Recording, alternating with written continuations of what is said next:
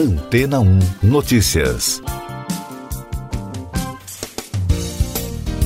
Bom dia! Os cientistas ligados a universidades americanas que criaram robôs vivos usando células de RAM divulgaram nesta semana novos avanços da tecnologia. Batizados de Xenobots, os micro-robôs podem agora se reproduzir. O projeto, feito em parceria entre as universidades de Vermont, Tufts e o Instituto West da Universidade de Harvard, é considerado o primeiro a desenvolver máquinas que se autorreplicam. O objetivo do estudo é descobrir possíveis usos do experimento. Acessar locais onde os seres humanos não podem chegar, como em terrenos contaminados por radioatividade, recolher microplásticos nos oceanos ou se mover dentro das artérias para remover uma obstrução são exemplos de possíveis usos para o Xenobot. A criação das máquinas que lembram o Pac-Man do game dos anos 80 foi anunciada em 2020 pelos pesquisadores. À época, a novidade foi anunciada como um organismo vivo mais programável. A tecnologia foi desenvolvida com a ajuda de um supercomputador, algoritmos e alguns métodos avançados com base nas células de RAM da espécie Xenopus laevis, um animal africano, por isso o nome do robô Xenobot. Ao todo, os pesquisadores utilizam 3 mil células-tronco da pele de rã para criar o robô, que tem menos de um milímetro de largura. O trabalho ainda destaca que não há nenhum tipo de alteração genética no material orgânico. A replicação dos xenobots é um processo conhecido no nível molecular, mas é a primeira vez que foi apresentado nesse formato. O uso de inteligência artificial no supercomputador foi capaz de testar bilhões de formas para os Xenobots até encontrar uma que fosse mais eficaz, justamente a que lembrava o Pac-Man. O resultado com o design certo aumentou muito o número de gerações dos robôs vivos. Os responsáveis pela pesquisa afirmam que não há motivo de preocupação em relação à segurança pelo fato da tecnologia se autorreplicar. Eles garantem que os Xenobots não sobreviveriam fora do laboratório. E daqui a pouco você vai ouvir no podcast Antena Notícias. Senado aprova Mendonça para o Supremo Tribunal Federal. Anvisa pede para que fabricantes testem eficácia de vacinas contra a nova variante do coronavírus. OMS diz que é cedo para avaliar impacto da Omicron. O Senado Federal aprovou na quarta-feira, por 47 votos a 32, o ex-ministro da Justiça e ex-advogado-geral da União, André Mendonça, ao Supremo Tribunal Federal. Do total de 81 senadores, estavam presentes 79 parlamentares no quórum de votação. Para ser aprovado, eram necessários ao menos 41 votos favoráveis ao nome do jurista. Ele teve a maior rejeição no Senado desde a redemocratização. A Agência Nacional de Vigilância Sanitária pediu estudos sobre o desempenho das vacinas contra a Covid-19 em relação à variante Omicron do coronavírus para as fabricantes. A expectativa é que os novos dados estejam disponíveis nas próximas semanas. A agência ressaltou que as vacinas atuais permanecem efetivas na prevenção contra a doença e internações. A Organização Mundial da Saúde afirmou que ainda é cedo para confirmar se a cepa Omicron é mais transmissível e se há perda de proteção das vacinas para a nova variante. Segundo o diretor-geral Tedros Adhanom, os países devem tomar medidas racionais e proporcionais de saúde, incluindo restrições para atrasar ou reduzir a disseminação da nova variante. Até o momento, 25 países já confirmaram casos de infecções ligados à nova cepa. Essas e outras notícias você ouve aqui na Antena 1.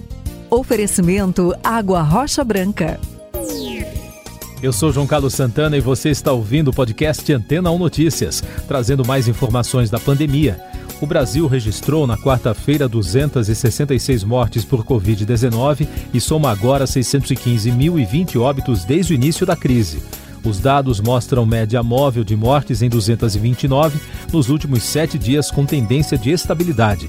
Em casos confirmados, o país soma mais de 22 milhões, com mais de 11 mil notificações em 24 horas.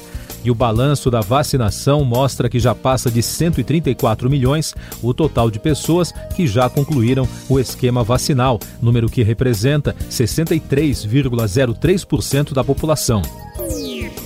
Mais destaques nacionais no podcast Antena 1 Notícias. O Superior Tribunal de Justiça anulou condenações da Operação Lava Jato de Curitiba.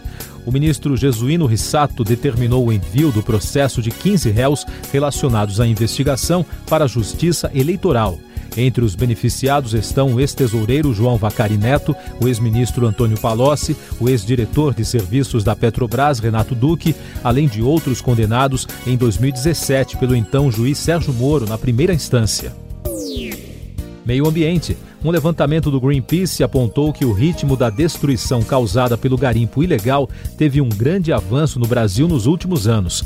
De acordo com a pesquisa, apenas nas terras indígenas Munduruku e Sai Cinza, no Pará, os garimpeiros ilegais destruíram pelo menos 600 quilômetros de rios desde 2017. Noticiário Internacional. A primeira-ministra da Alemanha, Angela Merkel, participa de um evento de despedida de seus 16 anos de governo na noite desta quinta-feira. Na cerimônia militar, considerada a mais importante do país, o roteiro inclui um desfile de soldados tocando músicas. A ministra escolheu três canções, duas tradicionais e um sucesso da roqueira punk Nina Hagen, que surpreendeu os organizadores. Nos Estados Unidos, subiu para quatro o número de mortos no massacre em uma escola de ensino médio na cidade de Oxford, ocorrido na última terça-feira. Um jovem de 17 anos que estava em estado grave em um hospital não resistiu aos ferimentos e morreu na quarta-feira. Destaques da economia: a inadimplência no Brasil teve crescimento mensal de 2,31% em outubro, o maior já registrado em 2021, de acordo com dados do Serasa. Ao todo, mais de 63 milhões de brasileiros estão endividados, número superior ao pico identificado em julho. O Sudeste e o Nordeste dividem o primeiro lugar das regiões mais afetadas pela inadimplência, revela a pesquisa. A balança comercial do país registrou déficit de 1 bilhão e 300 milhões de dólares em novembro. O resultado indica que as importações superaram as exportações. Ao todo, segundo o Ministério da Economia, as importações somaram 21 bilhões e as exportações 20 bilhões. Em meio à alta da inflação e aos problemas de suprimentos que elevam os preços em todo o mundo, a cidade de Tel Aviv foi considerada a mais cara para se viver. A cidade israelense ficou em primeiro lugar no levantamento da revista britânica The Economist. Com isso, Paris despencou para a segunda posição junto com Singapura. E na outra ponta do levantamento, Damasco, na Síria, devastada pela guerra civil, foi considerada a mais barata. O estudo compara os custos em dólares americanos de mais de 200 bens e serviços em 173 cidades. Tecnologia. Uma criptomoeda chamada Omicron, que não tem nenhuma relação com a variante do coronavírus, disparou em popularidade e chegou a valorizar quase mil por cento desde que a Organização Mundial da Saúde nomeou a nova cepa com o mesmo nome. A valorização é fruto da pura especulação dos operadores. Antes da variante ganhar nome, o token digital valia cerca de 65 dólares. A partir de sábado, a valorização disparou e atingiu o pico no domingo. O portal CoinMarketCap monitorou quando a moeda foi negociada a 711 dólares, uma valorização de 993%. Cinema. O ator Alec Baldwin afirmou que não puxou o gatilho da arma que matou a diretora de fotografia Lina Hutchins durante as gravações do filme Rust.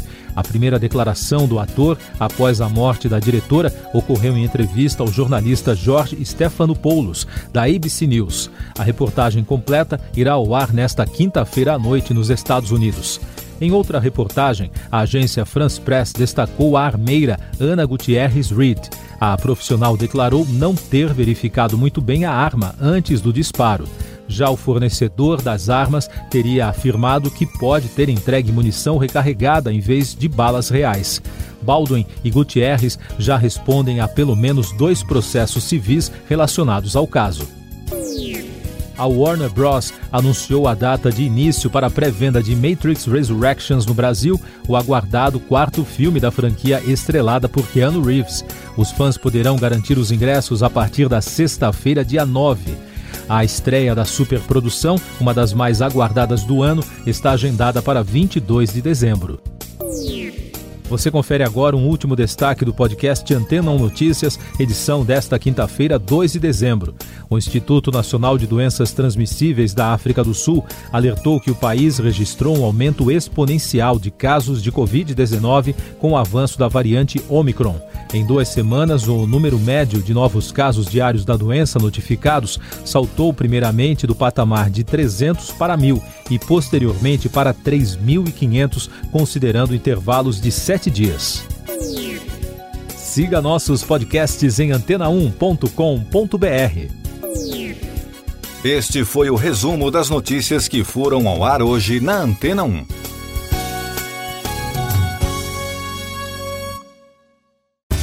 Depois de tanto conteúdo legal, que tal se hidratar com água rocha branca? O consumo regular de água durante o dia traz benefícios para a saúde, como, por exemplo, manter a pele bonita e hidratada. Rocha Branca, da fonte direto para sua casa.